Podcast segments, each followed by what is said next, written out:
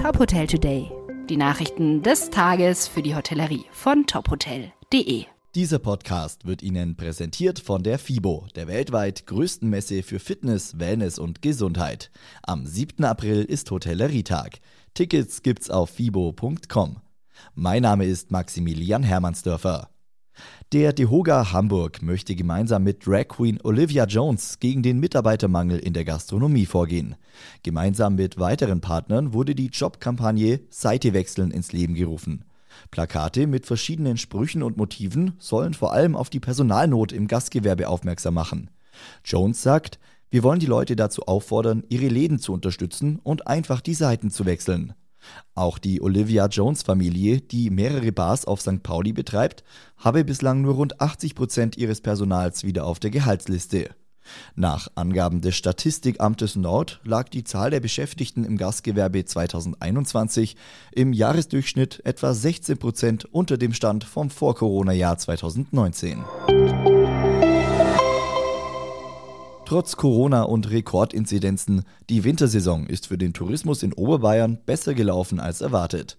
Vor allem zum Ende des Winters habe es eine positive Entwicklung gegeben, teilte der Tourismus Oberbayern München am Mittwoch mit. Die Urlaubsorte blickten nun dem Sommer optimistisch entgegen. Viele Unterkünfte, vor allem Ferienwohnungen, seien jetzt schon nahezu ausgebucht. Man hoffe auf ein Stück Normalität, trotz oder gerade wegen der Unsicherheiten durch den Krieg in der Ukraine und die Folgen für Energiepreise und Inflation. Laut TOM steige die Reisebereitschaft im Vergleich zu 2021. Urlaub im eigenen Land liege weiterhin im Trend. Die Radisson Hotel Group ist mit ihrer Lifestyle-Marke Radisson Red jetzt auch in Österreich vertreten. Das neu eröffnete Haus der urbanen Brand befindet sich am Rande des Wiener Bezirks Leopoldstadt. Das Radisson Red Vienna ist ein Full-Service-Hotel und verfügt über 179 Zimmer und Suiten.